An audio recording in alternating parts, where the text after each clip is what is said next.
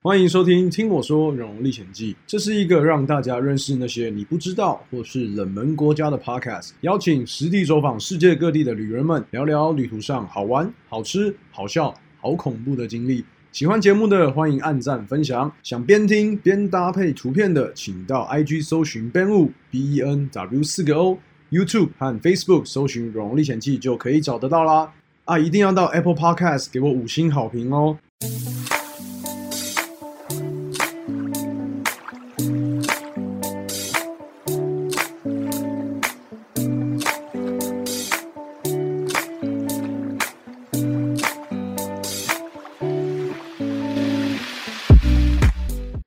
欢迎回到《听我说龙历险记》。距离上次那一集呢，已经有两个礼拜没有更新了。我在这边诚挚的跟大家说抱歉，因为这两个礼拜就是因为防疫的关系嘛。诶，这不是借口，反正就是呃，我忘记要录音了。对，因为一直在剪那个徒步环岛的影片。好，那上个礼拜我们呃不是上一集我们是讲到在徒步环岛的时候，就是在那个呃蜜蜂场，对，那个猎场那边录那个 podcast，非常临时。那其实。在录那一集的时候，我很后悔，就是我在采凤梨的时候没有跟那个呃荣民好好的录一集，所以就比较可惜啦。对，那现在的话，就是可能等明年，明年还是会有机会的。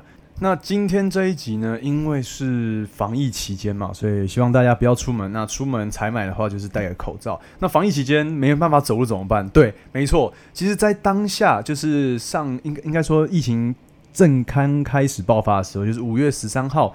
那个礼拜吧，我记得，因为那一天，呃，就是开始确诊变很多的时候，我记得我还在台东，对，那个时候是五月十十五号左右，因为五月十五号的时候，我就从那个金轮的金轮温泉那边走到台东市嘛，啊，其实那个时候已经呃有慢慢大概十几个本土疫情开始在爆发了，所以我那时候出门就开始戴口罩，然后就是你会感觉到街上有个肃杀的气氛。对，然后到十六号的时候，哎，不行，一定要回来的。那为什么我会待在台东那么多天？是因为我五月十七号的时候有一个台东大学的演讲。那一直到十六号早上的时候，他们才跟我说，因为呃，身为三级警戒，对，准三级警戒，所以就必须要取消。那我说好，那取消的话，那我要赶快逃回台北了。那其实那个时候我跟 Emily 有在讨论，说我到底要不要继续走？因为徒步环岛其实遇到的人不多。在路上的话，就基本上只有我一个。那旁边还有那个呼啸而过的车子啊，或是摩托车。那跟人与人的连接是比较少的。可是后来觉得不行，如果再继续这样走的话，呃，如果如果真的不小心确诊的话，就是我的呃是个防疫破口，因为我的足迹是遍布全台嘛。所以到后来还是觉得，因为观感的关系，那还是回到那个台北好了，好好的关在家防疫。所以你看，现在已经超过两个多礼拜了。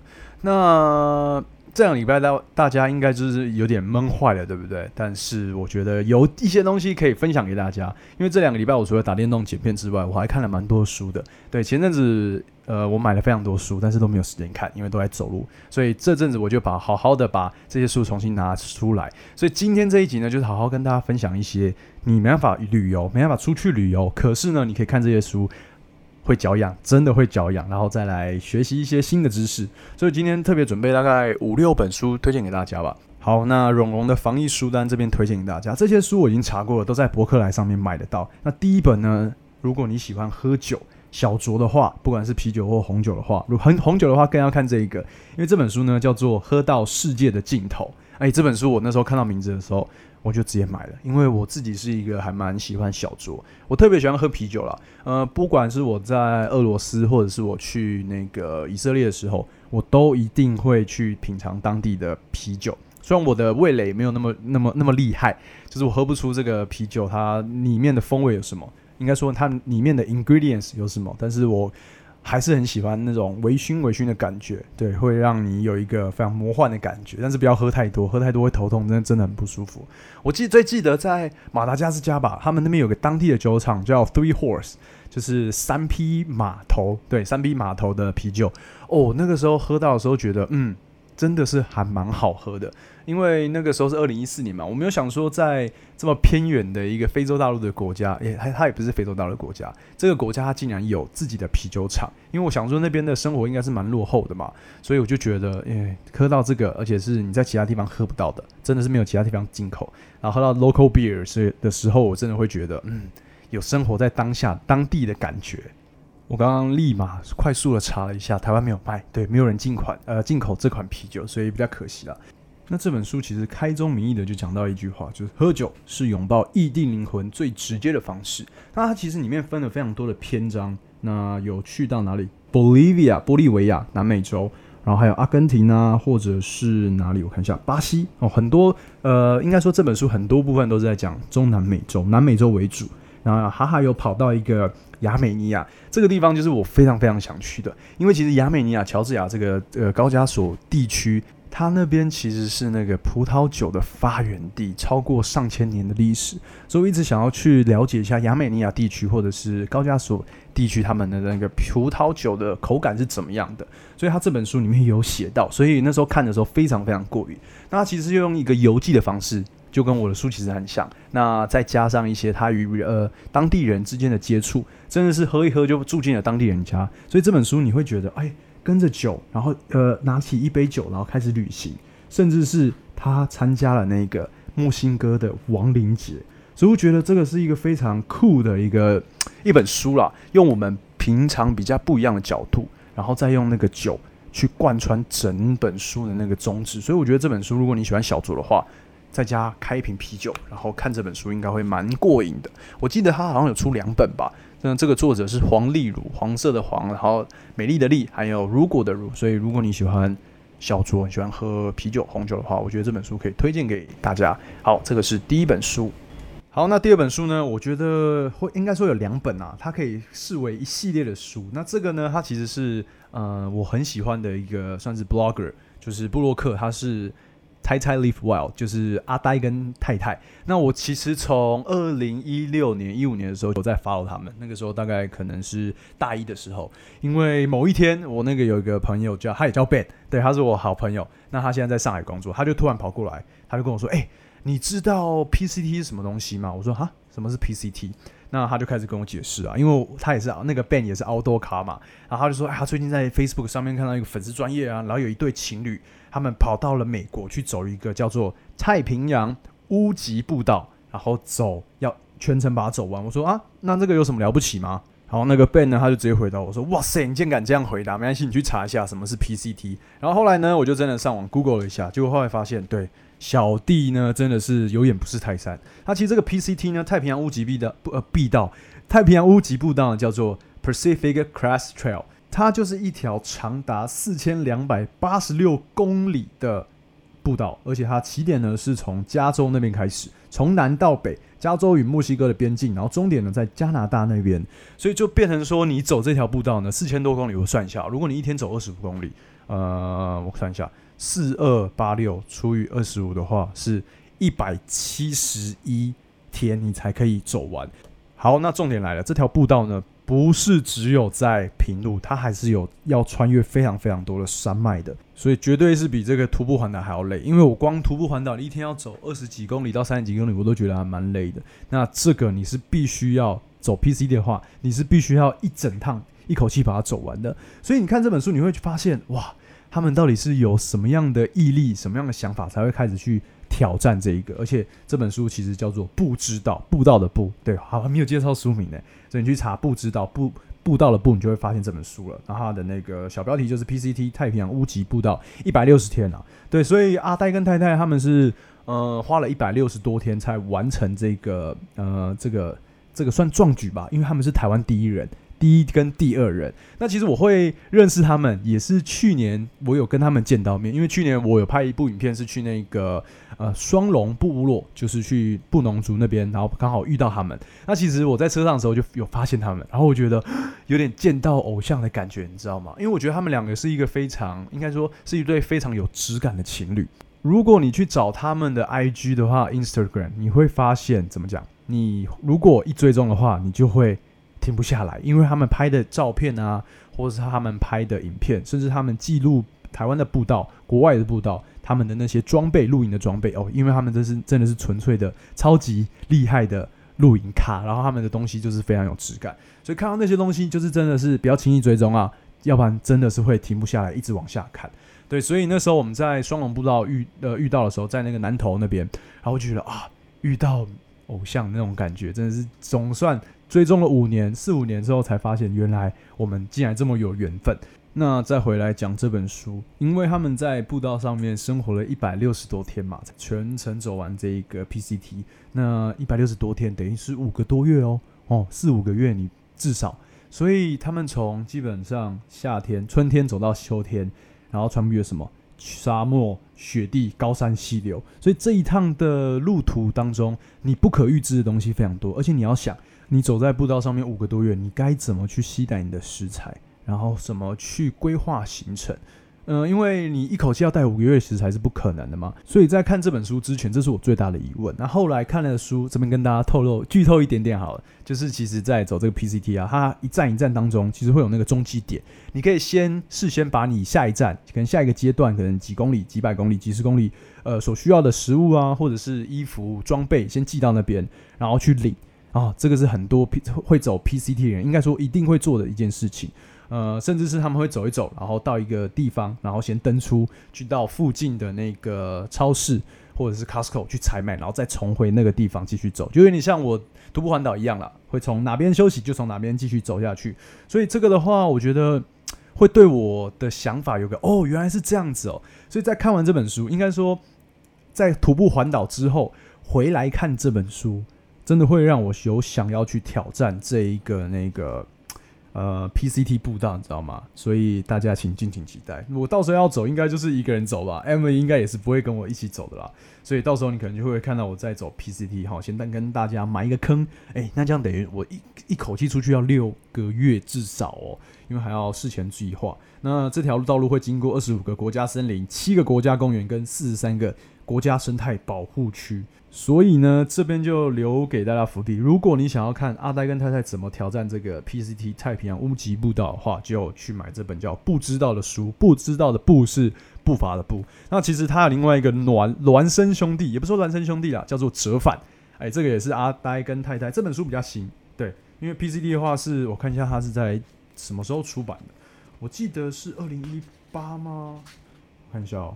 哦，在二零一七的时候是出版。那这本折返呢，是最近比较比较比较新出的。这本书是在二零一九。对，那这本书也是他们去世界各地所拍摄的一些照片跟他们的一些旅程。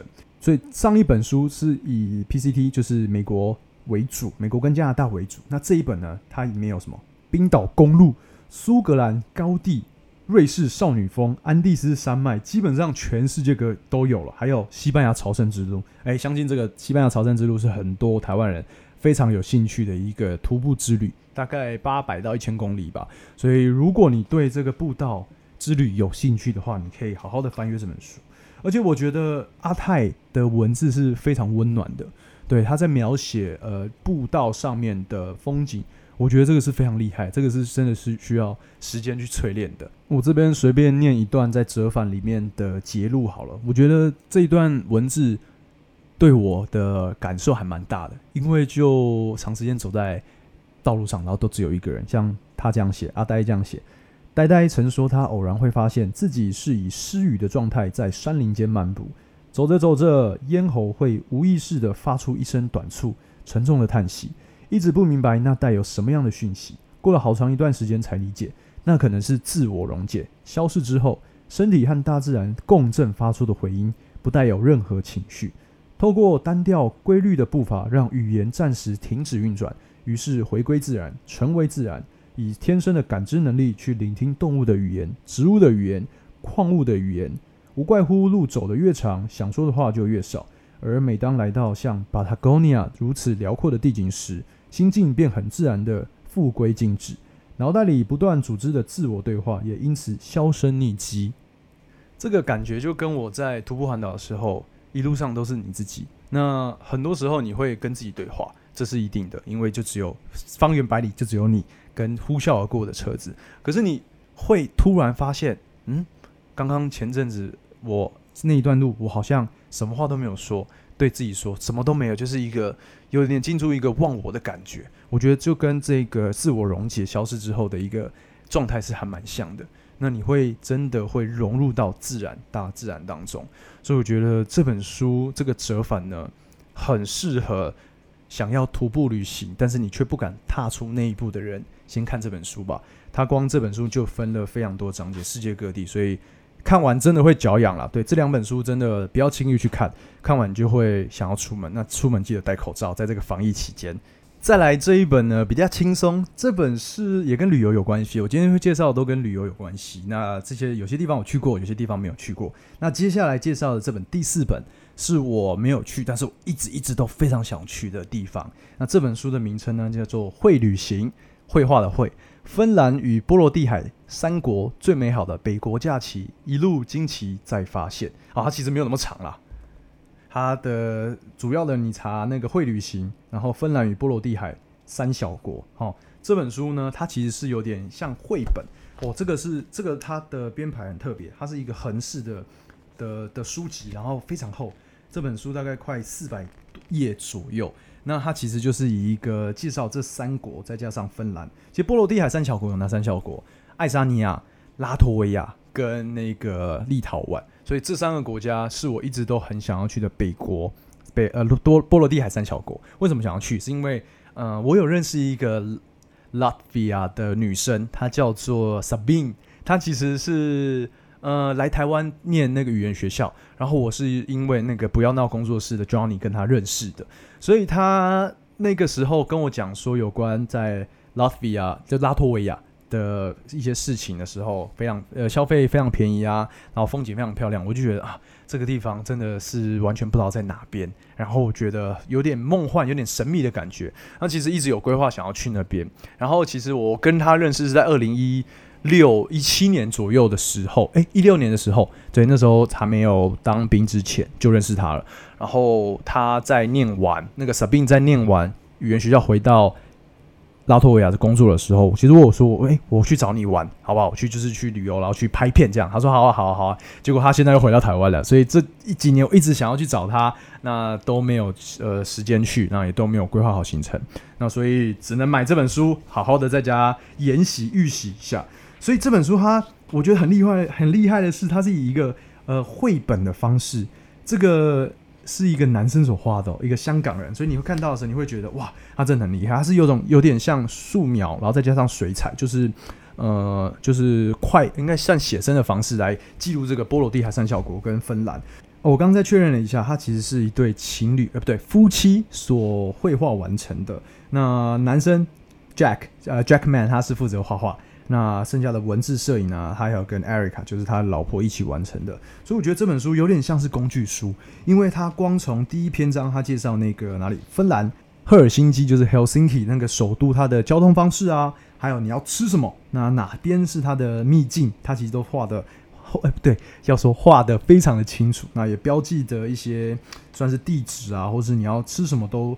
呃，介绍的非常详尽，所以这本呃工具书看起来不会那么的死板，那你会觉得哦，很还蛮有趣的，因为我们一般看那个工具书都是文字，然后照片就这样子，它是文字照片再加上手绘的部分，那甚至他会教你说怎么买特价的机票啊，然后怎么搭那个渡轮从那个波兰赫尔辛基那边到呃爱沙尼亚。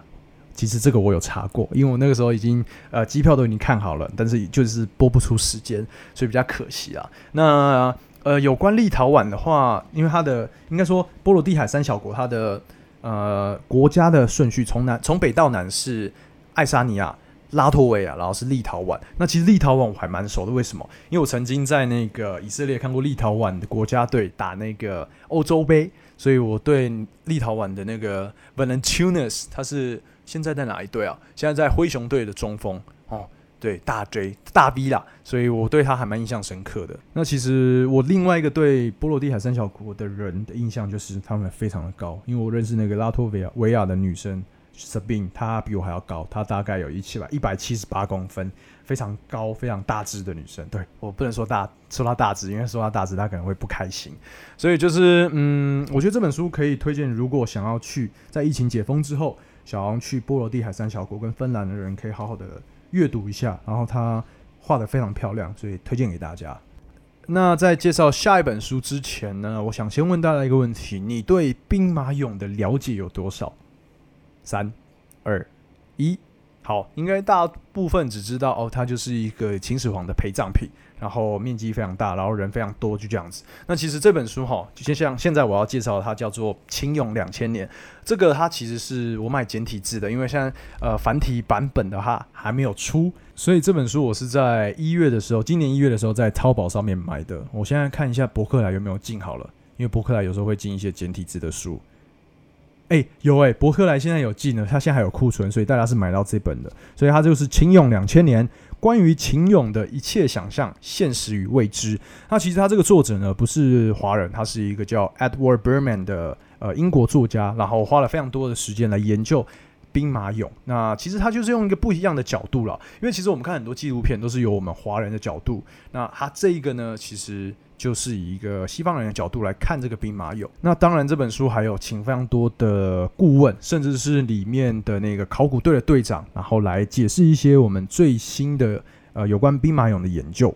那一直讲书的内容呢，其实也不好玩。那我来讲一下我那个时候在西安去看兵马俑的事情好了。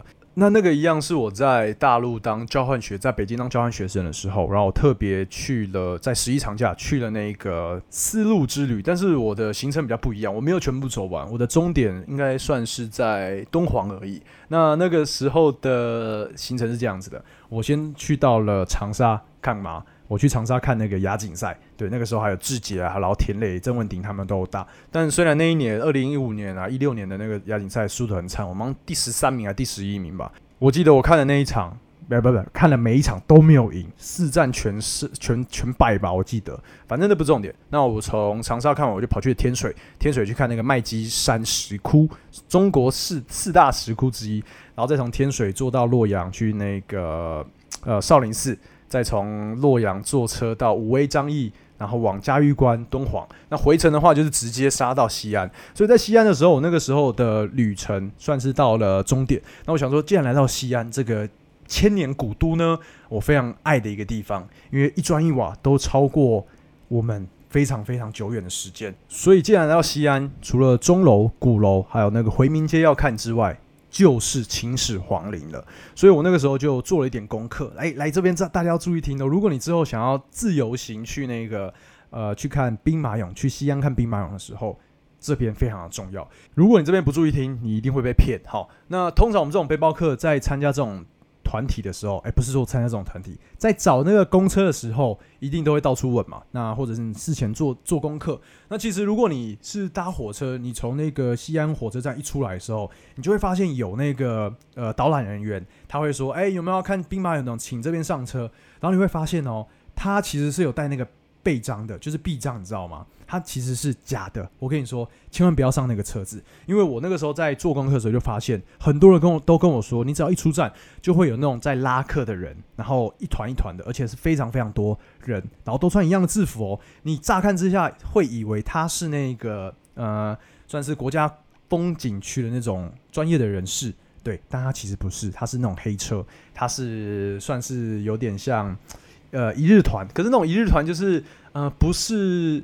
政府所核定的，它是那种私自招团的旅行社，所以如果你上车的话，就是误上贼船的，就就对了。那你听到这边一定会觉得，哈，原来兵马俑不是在西安市区哦。我跟你说，不是，它其实所在的地方呢，叫做临潼。从这个西安市区到临潼，大概开高速公路至少要三十到四十分钟，所以算是也是蛮快的啦。所以你到了那边，就是直接他会把你放在那个停车场，然后就可以直接买票，然后进到了那个秦始皇陵的一号坑。哎，不是秦始皇陵，因为秦始皇陵呢跟那个兵马俑的博物馆其实其实是分开的，他们中间还有大概一点五到两公里的距离。所以那时候我就哎找到了车子以后，真的是上了公交车，就是他们的公车，而不是那个旅游车那种大巴。OK，因为你搭一般的巴士、一般的公交车，你上面是不会有人在那边当当导游在讲讲解的嘛，对不对？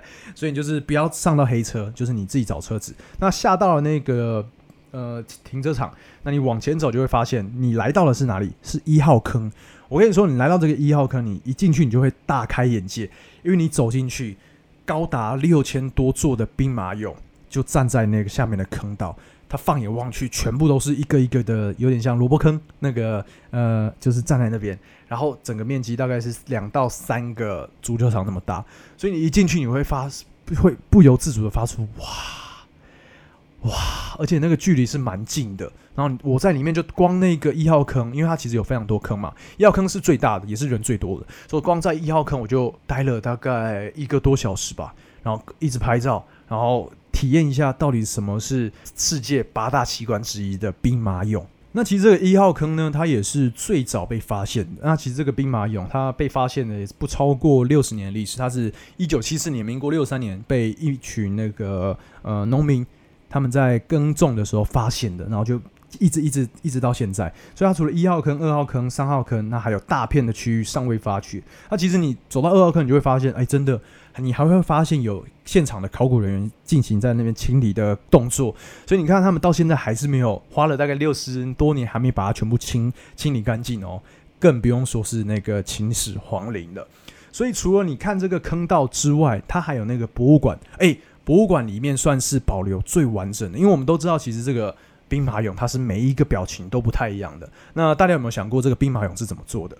那其实啊兵马俑是花费了非常多技巧，应该说技巧高超的工匠吗？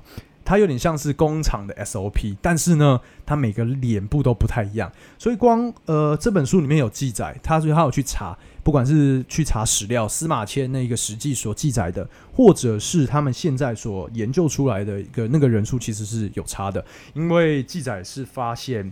光这个秦始皇，呃，光光这个兵马俑的坑就花了大概有十几二十万的农民工人来完成，对，光挖就挖这么久，那更不用说这些陪葬的人，对，那其实我们现在在，如果你去的话，你看到的这些兵马俑就是灰头土脸，对，那有些甚甚至手已经断啦，头不见啦，但是他们每一个面貌都不一样，那这些兵马俑它其实在。刚开始陪葬的时候，他们是彩色的。那因为日积月累，然后被埋在地下。当他们跟空气接触的时候，那些颜色就是慢慢会退掉。所以你比我们是比较看不到那个保保有原始颜色的。可是如果你跑到附近的那个，就是它旁边的那个博物馆的话，它其实里面有还原一些。然后其实这些兵马俑有些都非常非常高大，然后有站姿的，有跪姿的，然后还有马车。哎，那个。博物馆内的青铜马车一定要看，你看到你会发现，哇，当时的秦始皇真是财大气粗，他真的花了非常非常非常多的钱在建造这个他的陪葬品，所以这个呃一整套的行程，我觉得至少要花一天，绝对是要花一天，要慢慢的观赏去看。那我那个时候是没有租那个。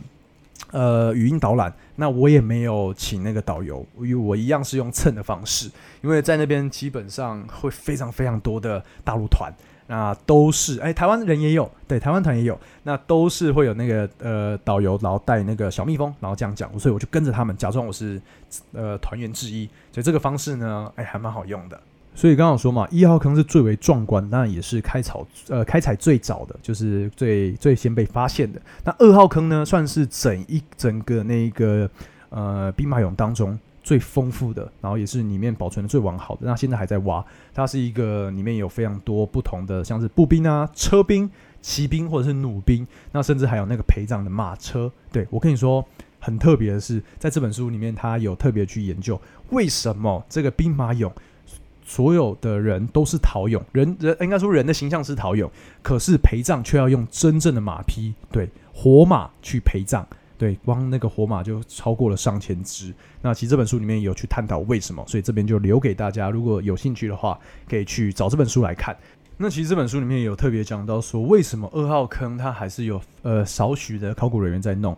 在清理，在考古呢，其实是因为我们现在技术还没有足够到，当那个兵马俑新鲜出土的时候，能保持它的完整，就是水平还差一点点，所以不如就这样子，然后慢慢的开采。所以这个秦俑两千年，它就是分三个章节：历史谜团跟最新发现，来考古，来让大家了解到这个秦俑。它的历史跟秦始皇的关系是怎么样的？那其实讲完这本书哈，因为就是到这边嘛，对，剩下就给大家自己去发掘。如果有兴趣的话，那博客来买到。对，那其实你来到这个临潼地区呢，你除了看这个兵马俑跟秦始皇陵啊，对，刚忘记讲秦始皇陵了。秦始皇陵其实就是一个大土丘，对，海拔大概是四十六到五十公尺左右的大土丘。然后这个秦始皇陵是没有被开采的，也没有被考古发掘的，是因为《史记》有记载，司马迁那边写说，嗯，这边里面有。灌满了大量的水银，就是为了保护秦始皇的尸体，他的遗体不要被人家发现，不要被人家破坏，也不要被人家盗墓。所以以现在的科技，即便是到了二零二一年，我们还是没有技术能去开采这个秦始皇陵。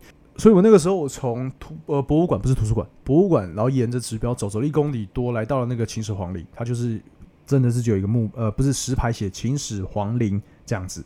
然后就没了，因为那边就也没有什么人，就是因为就是看一个土丘嘛，对，所以就是这个没有什么看点。但是它其实，在临潼区还有另外一个看点，就是华清池。大家知道华清池是什么吗？其实华清池跟那个杨贵妃非常有关系，因为这边有她洗澡的地方，就是她的浴室在这边，它有个浴池。那至今它经过修复之后，它也保存的非常好，所以看可以看到早期杨贵妃在这边洗澡的样子。那其实白居易呢，他的《长恨歌》，我这个国中时候、国高中最讨厌的这一首歌，因为它很长嘛。他其实也有记载到，他这边在他这样写：回眸一笑百媚生，六宫粉黛无颜色。